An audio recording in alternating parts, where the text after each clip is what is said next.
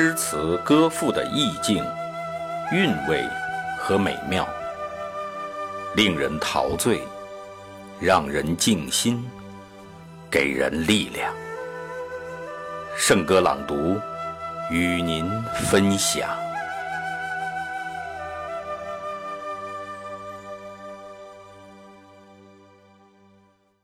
《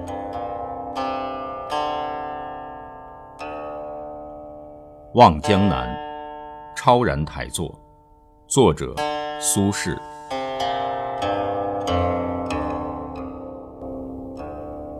春未老，风细柳斜斜。世上超然台上看，半壕春水一城花。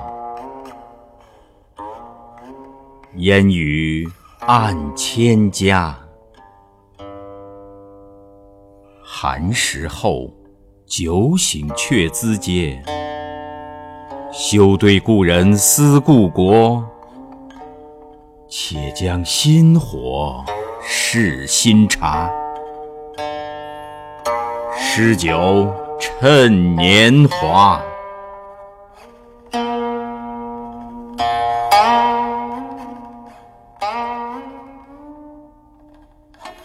苏轼的这首《望江南》超然台作，是作者依谱填词的作品。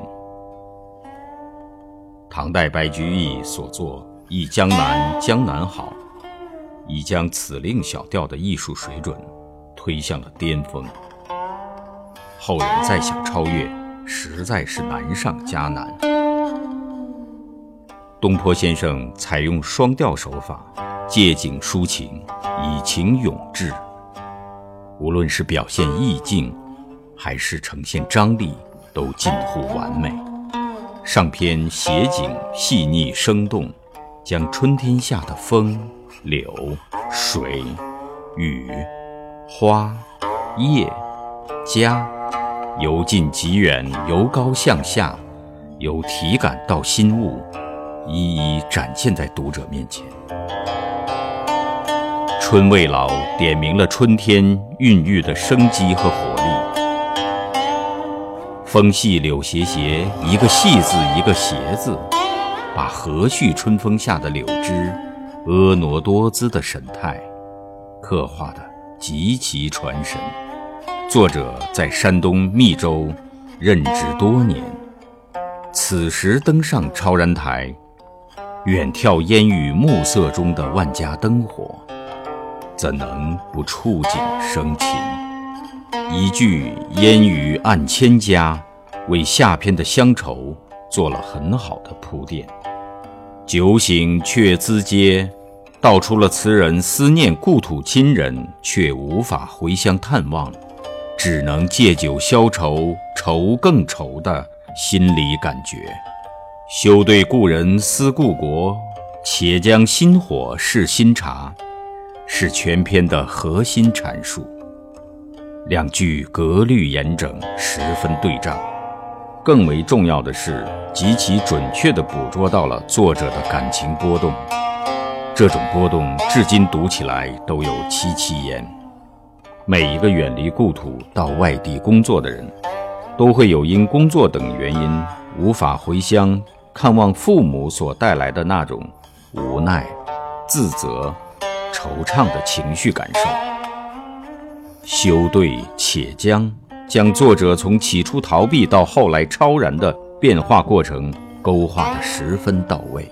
既然不能回乡尽孝，索性就放飞心情，放下一切，不计过往，不恋将来，把握当下。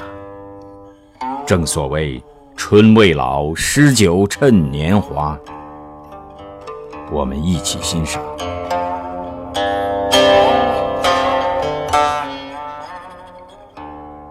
望江南》超然台作，作者苏轼。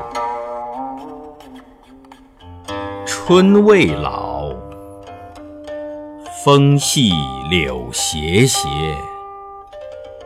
世上超然台上看，半壕春水一城花。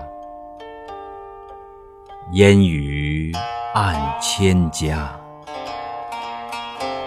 寒食后，酒醒却咨嗟。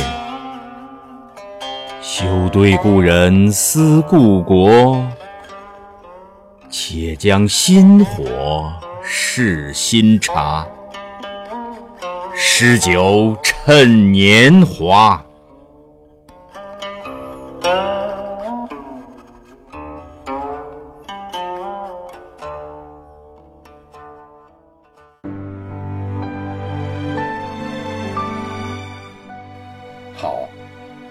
今天的圣歌朗读就到这里下期再会。